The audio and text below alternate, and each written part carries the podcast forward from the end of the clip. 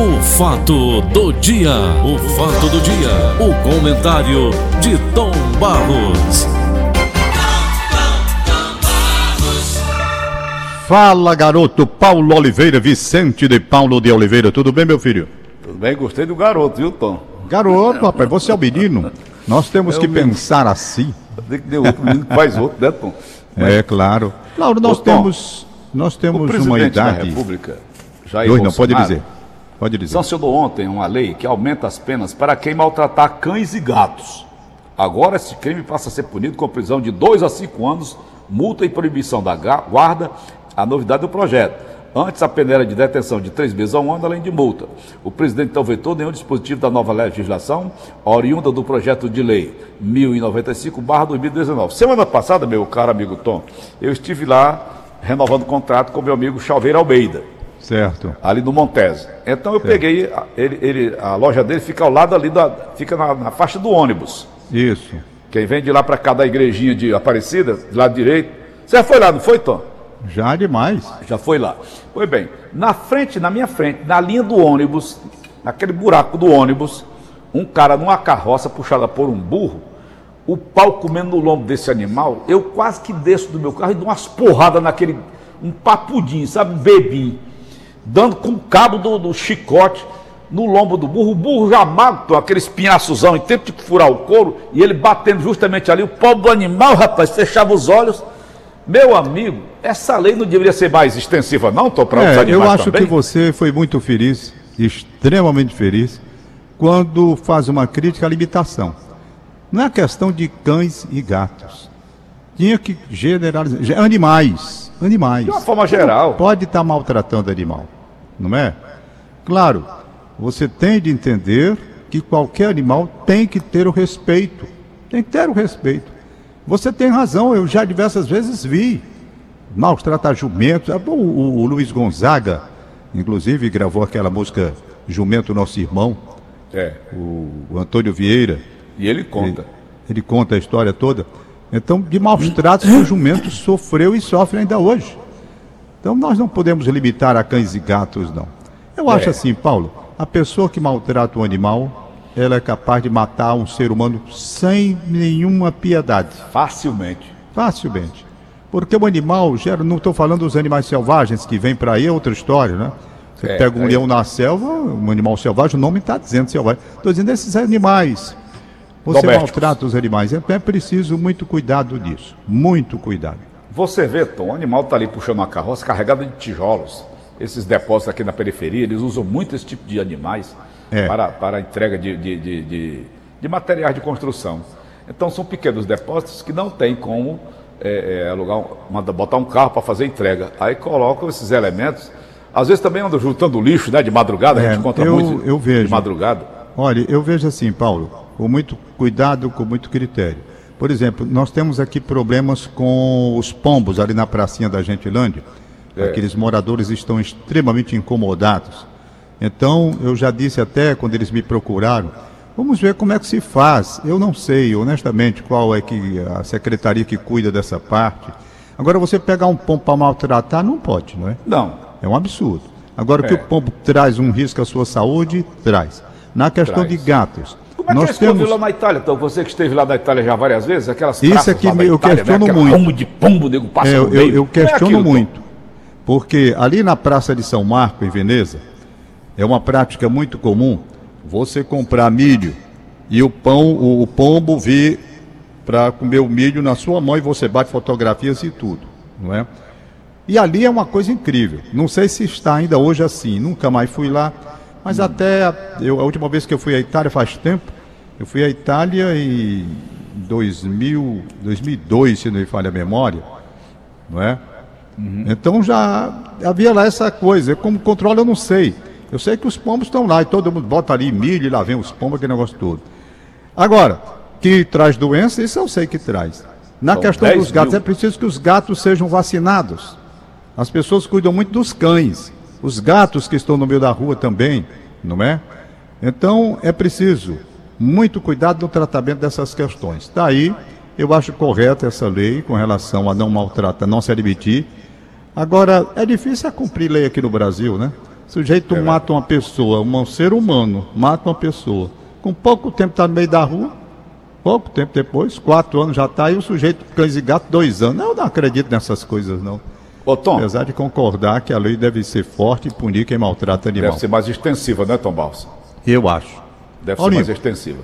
Voltando Hoje... a falar ainda do Bolsonaro, Tom Balsa, eu não sou bolsonarista, eu sou cirista e taxista. Eu sou cirista e taxista, eu sou bairrista.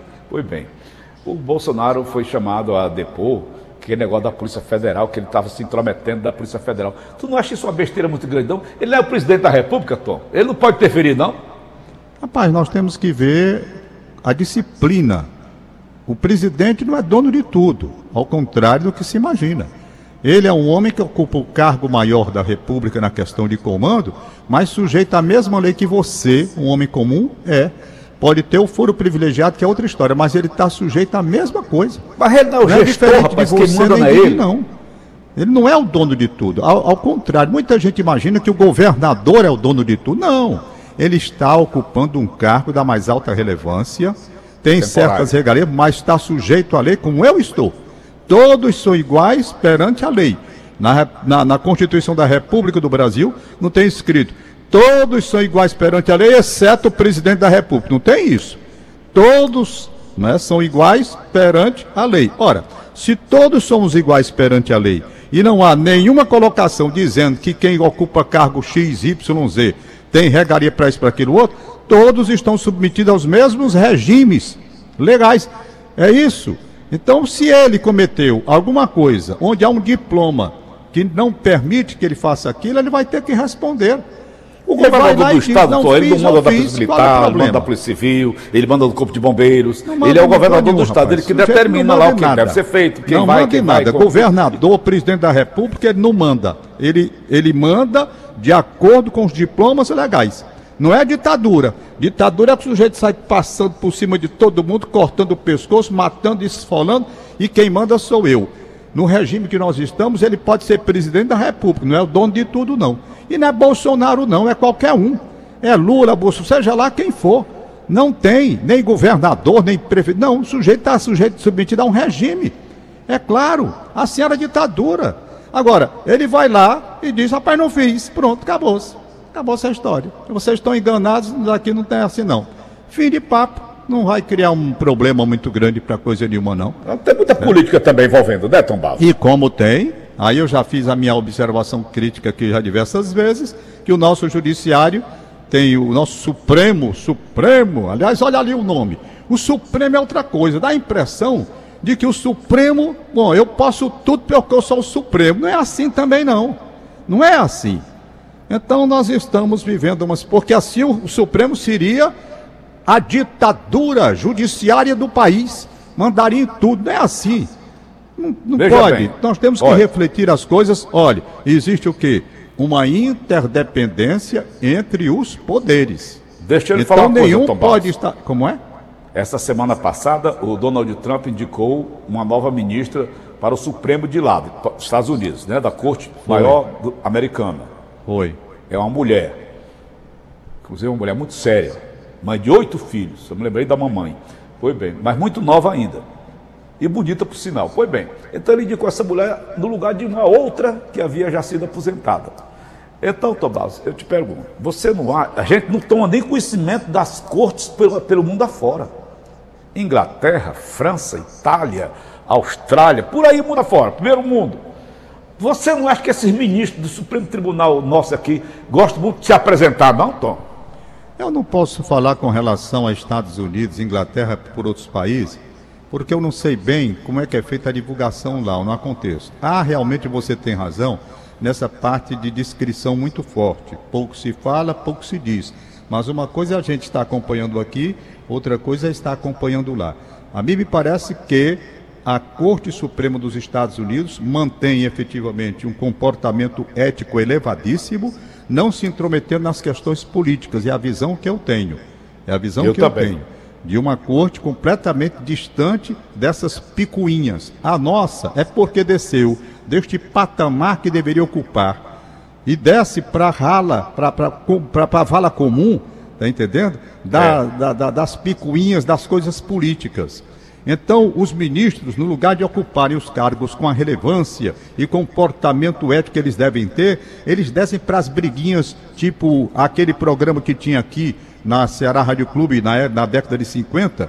E você talvez não tenha alcançado, mas fez muito sucesso. Existia um programa chamado Mariquim e Maricota. O que Não, era? Era é um programa, era um programa humorístico, onde uma mulher se chamava Mariquinha e a outra mulher se chamava Maricota. Uma Ah. ficava numa janela da casa e a outra vizinha na, na outra janela. Rapaz, o que essas mulheres comentavam de fofoca, de, sabe? Era um negócio assim para rasgar tudo. Mariquim e Maricota. Pois eu vejo o Supremo Tribunal da República muito parecido com esse programa de humor da Ceará Rádio Clube da década de 60, com Mariquim e Maricota, sabe? Eles desceram lá do patamar onde deveriam estar, nos- nas questões de alta indagação da República, para decidir com justiça, com isenção, com inteligência, com, com competência profissional, tudo, e descem para as briguinhas comuns da política aqui embaixo. Fazendo Olha, e coisas eu, que Tom, isso- eu vou te falar isso uma é a coisa. imagem, eu aí você com tem o maior razão. prazer do mundo, com relação às outras de novo, eu escreveria, eu produziria. Rapaz, seria maior quê? sucesso com a esculhambação que fez no Brasil, não é não? Mariquim e Maricota. Era um programa de grande sucesso. Mariquim e Maricota. Me lembro como. Meu papai aqui ouvia muito, a Rapaz, mamãe mas nos também. dias de hoje era bom demais, rapaz. Pois é, pode criar. Era uma mulher, rapaz, era uma mulher numa, numa, numa casa. Numa casa. Hum. Tu quase assim, fulana, do né? lado. A outra casa, e elas ficavam na janela. Fulana, tu Hum. viu o que, é que a mulher do fulaninho fez? Aí começa, larga o pau, começa logo por aí, né? Ah. A baixaria vinha do mundo. Aí começa a esculhambação. Aí ela dizia, tu tá é por fora. Tu tá é por fora. Tu sabe o que foi que aconteceu? Aí começa. Aí tome baixaria. É. Tome baixaria. É o Supremo. Está descendo do patamar de altivez que deveria ter, de uma forma imaculada de se comportar perante a nação, com todo o respeito, para que a gente olhasse aqueles ministros com o respeito que eles deveriam ter e não no achincalhe que eles estão sendo aqui né, levados na gozação. Né, levado na gozação. E quando aparece um ministro que parece ser, ser, ser sério, direito, austero, bom, esse daqui é um ministro mesmo que está honrando o cargo, aí desaparece da República, como Joaquim Barbosa. Joaquim Barbosa era um, houve um tempo que era um homem que ia ser até candidato a presidente da República. É. O homem, maior homem do mundo, do Brasil, era Joaquim Barbosa. Sumiu, desapareceu. Nunca mais ouvi falar nesse homem. Que ainda poderia estar lá no Supremo para ver se dava um jeito lá naquele pessoal que, que fica fazendo loucura lá dentro. Entendeu?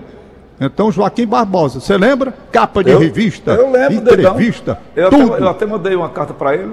O- era o ministro. De repente, É. o homem desapareceu, cara. E sem nenhuma explicação para a nação brasileira, nada, sumiu, acabou. Aposentado, tchau, negada, bênção e fim de papo. E cadê esse homem?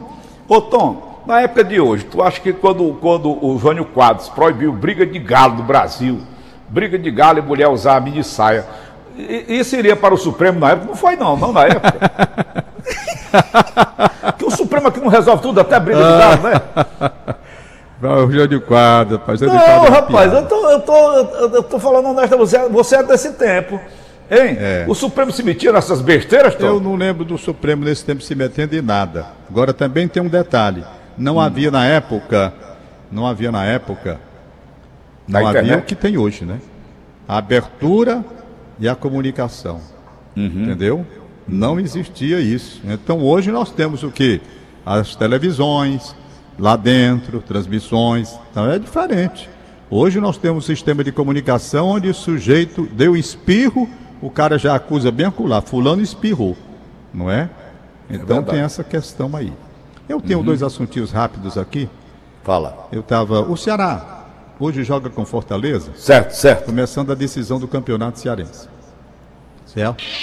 Aí, Eu li a Eu sua coluna. Você está dizendo que o Fortaleza está melhor que o Ceará, não tá? tem. Você disse No aqui na sua momento, coluna hoje que o Fortaleza, Fortaleza no está momento, mais o bem Fortaleza preparado está do que o mais Ceará. inteiro do que o Ceará. Está mais inteiro. Mas isso não importa quando se trata de decisão. Isso não É. importa. Ah, Quando a bola rola é outra coisa. Decisão Fortaleza Ceará. Ceará andou tropeçando aí em lanternas, ganhando, fazendo. O Ceará oscilando muito. Ganha do Flamengo, né? Como ganhou, bonito, ganhou do Brusque e perde de quatro para um time chamado Bragantino, que era lanterna. O e tá em empata o com o dos Goiás, que era jogadores? lanterna, dentro de casa. O tá Fortaleza está numa produção mais consistente e, re- e de uma forma bem regular. Os Então, salários dos jogadores estão, estão em dia, Tom? Hein? Tá, tudo Os em dia, os dois jogadores? times. Todos os dois times, religiosamente em dia. E agora, o que é que eu queria fazer, falar? É porque eu fui escrever sobre clássico de decisão de campeonato cearense. O primeiro clássico que eu vi foi em 1957, eu tinha 10 anos de idade. Primeiro decisão. Era 1957, eu tinha 10 anos. Vi, foi uma festa. PV para mim era o Maracanã, embora pequenininho, mas para mim, menino, foi bem. Aí quando eu fui ler ontem sobre 1957, aquele jogo, o Ceará inclusive foi campeão decidindo com Usina no Ceará, não foi com o Ceará e Fortaleza não. Foi Ceará e um time chamado. O Ce- Eram três jogos. O Ceará ganhou o primeiro por 2 a 1, foi 2 a 1. Perdeu o segundo por 2 a 0, ganhou o terceiro por 1 a 0, foi campeão cearense de 1957, decidindo com os hinos. Agora, onde é que eu quero chegar? Preste atenção. Preste atenção, meu caro ouvinte. Em 1957, Eu tinha seis 1958, anos. esses dois anos, para você ter uma ideia, estávamos numa crise aguda de gripe asiática. Uma pandemia de gripe asiática. Essa pandemia global, um vírus, matou, veio da China. Veio da China. Como sempre. Se originou em Paerque, na China. E matou pelo menos um milhão de pessoas em todo o mundo. Um milhão. Matou. Estou lendo aqui. A gripe asiática. Originária da China, matou um milhão de pessoas. Hoje, eu li no Rádio Notícias que a atual pandemia, Covid, matou, chegou à marca de um milhão agora, né? Foi. Então Ultrapassou empatou já. com a gripe asiática. A gripe asiática. Pois bem, aí o Ceará ganhou o primeiro jogo e contundiu três jogadores. Três. Como ele não queria ir para a segunda partida sem os três jogadores, mandou avisar a FCD, na época era FCD, hoje é FCF. Mandou avisar que não podia ter o segundo jogo, pediu um adiamento, porque havia nove jogadores contaminados pela gripe asiática. Entendeu? Não, não, não podemos ir. A gripe tem a gripe asiática. O pessoal da federação foi fazer uma averiguação, uma averiguação profunda, descobriu que não era, não tinha nada de gripe asiática lá, que tinha três jogadores contundidos e eles queriam ganhar tempo para poder recuperar os jogadores e irem com o time completo. Aí a federação disse: tem nada de gripe asiática aí não, é para fazer o jogo mesmo e vai ter o jogo. E houve o jogo. E o Ceará foi tem os três jogadores e perdeu pelo placar de 2 a 0 o segundo jogo. Tinha conquistado a vitória do primeiro. Tiveram que fazer o terceiro jogo, o Ceará ganhou por 1 a 0 e foi campeão cearense de 1957 numa decisão com o Usina Ceará. Perfeito? O Flamengo Então, já naquele história tempo, a também semana pandemia. passada, Tom? Hein? O Flamengo, dois jogadores com Covid. Pois é. Vai jogar então, contra o Palmeiras. que eu quero dizer? Aí eu fui ler sobre a gripe, a gripe asiática. Ah, eu era vivo, rapaz, me lembro desse negócio, mas não. Eu era menino, não tinha assim uma dimensão da coisa, sabe? Não tinha. Não tinha mesmo. Aí eu fiquei pensando, como é que foi esse negócio da vacina? Como é que foi? Quanto tempo? Porque eu estou vendo agora críticas veementes de algumas pessoas que estão aí nas redes sociais, alguns médicos, entram, eles aparecem todos com aquela roupa, né, toda branca, com um estetoscópio aqui, não sei o quê. Aí eles fazem um, um pronunciamento dizendo que essas vacinas, está aqui o sujeito não pode tomar porque nós estamos servindo de cobaia, que uma vacina só pode ter segurança com 10 anos. Se não for com 10 anos, há um risco, porque na história do mundo não existe vacina fabricada da noite para o dia. De certo modo, eles têm razão, porque realmente não tem vacina da noite para o dia. Como é que você vai fazer uma vacina da noite para o dia? Pois bem, mas eles estão trazendo tanto pânico e tanto medo, sabe? Que as pessoas vão ficar quando a vacina sair. Rapaz, será que. Será que é, é seguro você tomar essa vacina mesmo? Da vacina, ô Tom, Hein? a vacina da China eu não tomo nem de graça. Sei lá, vocês não querem matar a população? Já jogaram essa pandemia no ar, essa loucura, esse crime. Olha, então vamos Imagina aqui a o que, é que eu vacina, hein? lendo. Vamos aqui ver essa questão da vacina. Vai. Vamos lá. Segundo o New York Times, não sei o que, que tem mais lá, lá vai um bocado de coisa, amostras do vírus de um médico da Marinha dos Estados Unidos, lá no Japão, certo? Serviço de Saúde Pública divulgou as culturas de vírus para os fabricantes de vacinas em 1957. E uma vacina entrou em testes no dia 26 de julho do mesmo ano. E na base aérea de não sei das quantas, no dia 29 de julho. O número de mortes atingiu o pico na semana que terminou no dia 17 de outubro, com 600 pessoas mortas na Inglaterra, não sei para onde. A vacina estava disponível no mesmo mês. A vacina estava disponível no mesmo mês. Embora estivesse disponível inicialmente apenas em quantidades limitadas, sua rápida implantação ajudou a conter a pandemia. Aí eu não estou entendendo, essa vacina aqui foi contra a gripe asiática, foi fabricada em quanto tempo? Eu não tenho aqui ainda exatamente sobre quanto tempo, mas pelo que eu estou vendo aqui, foi mais ou menos como essa vacina que estão tentando aí, né? Olha, tá antes de entrar de férias, eu tinha assistido o documentário daquele rapaz que inventou a vacina contra a poliomielite e depois foi aperfeiçoada pelo, você conheceu, o doutor Alberto Sabin. Esse rapaz levou 10 anos para lançar aquele tipo de vacina, depois foi aperfeiçoada em mais 10 anos pelo doutor Alberto Seib, não foi, Tom? Não, o Alberto Seib ele aperfeiçoou antes. Ele conseguiu aperfeiçoar antes de 10 anos, bem antes. Ele, hum. se não me falha memória, entre 3 e 4 anos. Agora, nós temos de entender, e aí vem a questão que eu quero que as pessoas reflitam. Uma coisa é você estar na década de 50, com o material disponível na década de 50. Outra coisa é você estar em 2020 com o que se tem hoje nos avanços da ciência em todos os níveis. Antigamente, se elevavam, se elevava um prédio de 12, 20 andares, se levava não sei quantos anos. Hoje, se tu passa, quando é no dia seguinte que passa, o prédio já está quase todo construído. Não é verdade? Uhum. Então, essas coisas que avançam, eu não sei se com esse avanço tecnológico, com esse avanço da ciência, se já é já a condição dos laboratórios, com toda a bagagem adquirida na fabricação de vacina, desde a gripe asiática até aqui, como eu acabei de ler, se eles não têm condições de elaborar um trabalho mais rápido, tendo em vista o conhecimento adquirido ao longo desses anos. Nós temos é. que ver isso também. Porque eles estavam pesquisando lá no iniciar, no começo. Era o Albert Seib, primeiramente tentando aperfeiçoar, era o, era o Salt, como era o nome dele, rapaz? Era, aí? Salt. Foi o Salt. Aí, olha o tempo e o que ele tinha disponível.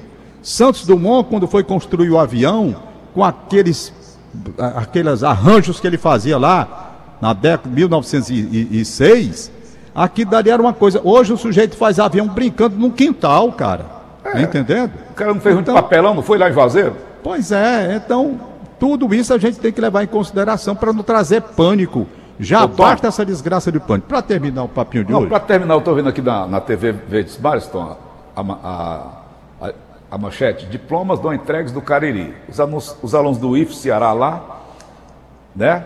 Terminaram é. o curso, mas não receberam os diplomas. E tem uma faixazinha de uma meninazinha aqui. Acabaram com os meus sonhos. Tom, três sonhos que eu tinha foram embora. Três. Como foi, Paulo? Hã? Como foi? Foi o quê? Os três sonhos que você tinha foram embora? A Joana comeu tudinho ali com café. Só besteira. Eu já pedi a ela para comprar mais lá na padaria. Ave Maria. Esperteiro Paulinho, a Rosa da Fonseca hum. e o Jorge Paiva, hum. eles me ligaram ontem. E ah, estavam eu pensei neles ontem, acredita? Hein? Eu pensei neles dois ontem. Foi, não foi? Uhum. Houve há, um, há uns seis anos o abandono total e irresponsável de funcionários lá da maternidade escola Cis Chateaubriand. Eu lembro. Esse, você lembra disso? Lembro. E esses, esses trabalhadores ficaram abandonados. Não houve sindicato, não houve nada que amparasse essa gente. Então, o pessoal aí, o Jorge Paiva, Rosa, esse pessoal que luta, eles encararam, eles encararam e foram defender esses trabalhadores que tinham sido abandonados até por cento. Não tinha nada. Ficaram, pronto, rapaz, vão embora daqui estão demitidos e fim de papo e se virem. Certo? E uhum. os anos rolaram. E eles lá, na defesa intransigente dessa gente, na justiça.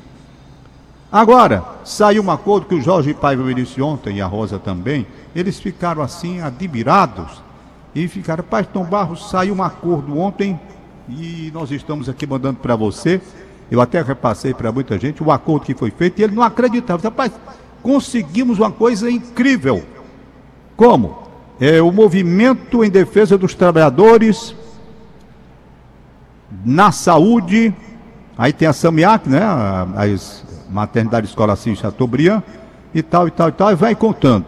Aí houve um encontro na, na, na, no Teatro José de Alencar. Pô, rapaz, você sabe que o acordo aconteceu? O acordo aconteceu. E eu vou ler aqui, tentando. Rosa, tu mandou um negócio tão pequenininho que até para ler é ruim, mas eu vou ler.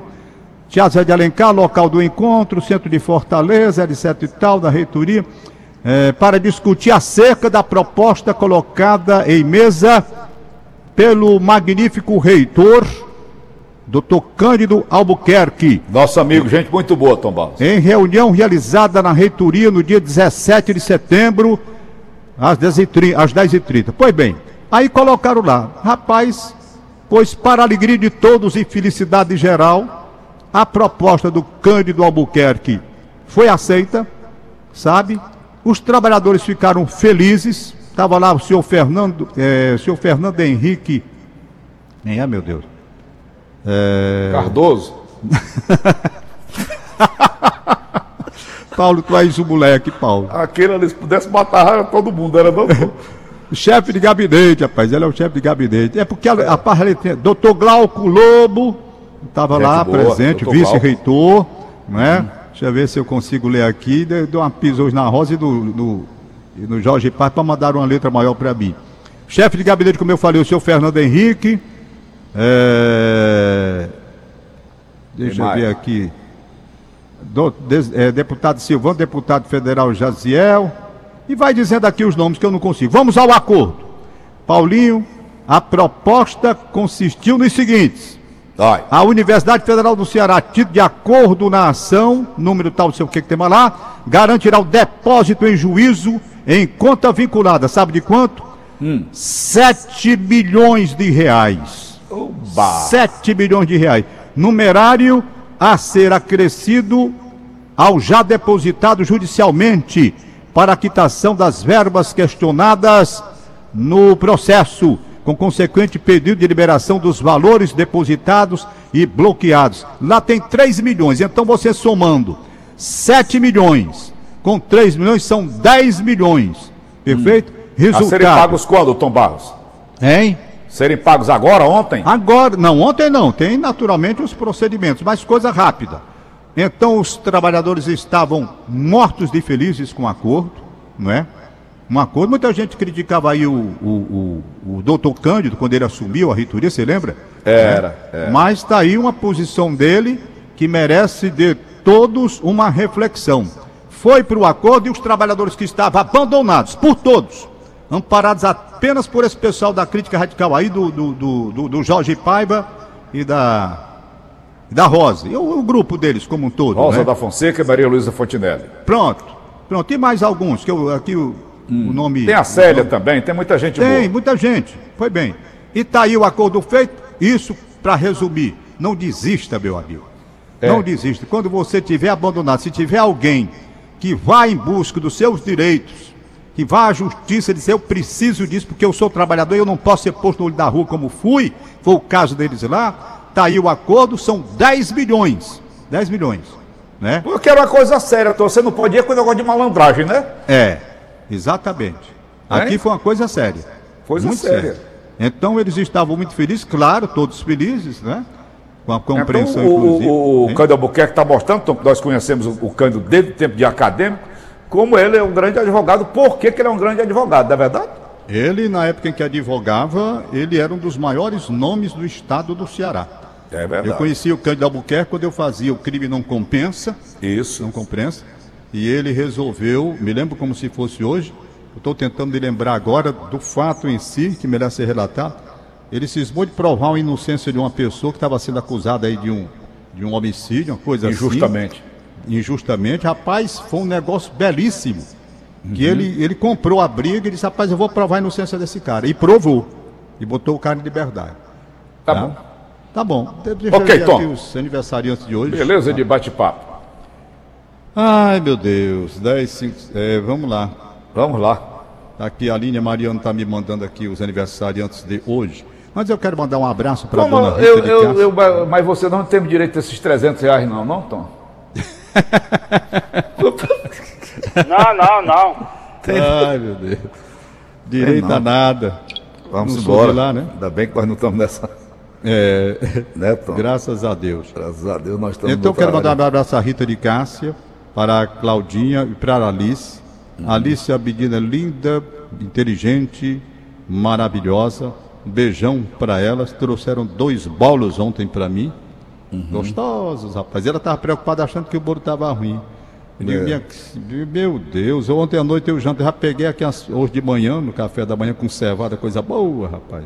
Um bolo mole e outro sem ser mole. Desse. Olha, um abração. Rita, um beijo para você. Claudinho, um beijo para você. Alice, um beijo para você também. Deixa eu ver aqui. Aniversário de hoje, Maria do Carmo na Granja, Portugal. O esposo Ribamar e a irmã Belinha desejam felicidades. Maria do Carmo, Deus te proteja, saúde, muita paz e muita felicidade. Abraçar a Magnolia Paiva, gente muito boa, a evangélica Magnolia Paiva, que está ouvindo a gente agora pela manhã. Tivemos um papo bom, rapaz, agradável. Alô, Cícero Paulo, um abraço para você. Alô, alô, Kleber Fernandes, um abraço para você também. né? Paulo, por hoje é só. Olha, pois então, só para concluir, quem quiser saber como foi esse negócio da vacina para gripe, gripe asiática, em quanto tempo essa vacina foi foi aprovada e foi aplicada sem efeitos colaterais, me informe, porque na matéria que eu li aqui, me parece que foi nessa faixa aí de um ano e pouco, talvez até menos. Aquela H1N1 matou o presidente da República, não foi, Thor? Rodrigo Alves? Foi, é, foi A gripe foi, espanhola? né? Foi a espanhola, né? Foi. Era essas Matou o presidente do. Brasil. Ele era até Agora, gago, interessante, Paulo, interessante é isso, né? É, Essa gripe asiática também da China, né? Que coisa, né? Matou É um milhão de pessoas no mundo naquela época, Era 1957. até a aviária, a 58. gripe aviária, a, a vaca, a vaca louca veio, veio de lá da China. A vaca Também, louca. Foi. também, a vaca louca foi? A, a gripe dos suínos, a, a suína veio de lá também. Eles é só fazendo porcaria e exportando para o mundo inteiro. Mas a, a- a- vaca louca foi de lá também? Eu acho que foi de lá, foi da Inglaterra, Tomás. É, né? Tá aqui. Porque tá elas, aqui, elas ver. comiam restos de animais misturados à ração. Entenda por que o Estado. Hein? Comiam restos de animais, né? Mal vísceras de, vaca de louca, frango, doença- vísceras de peixe, misturado com, com a ração. Aí ocorreu aquilo ali. Foi, não é? Aham. Estou vendo aqui onde foi que começou. É o canibalismo, garoto. É, doutor. Canibalismo gera tudo Pois isso. dá, Paulo. Terminou o horário. Tchau. Um Valeu! abraço. Acabamos de apresentar. Fato do dia, o fato do dia, o comentário de Tom Barros.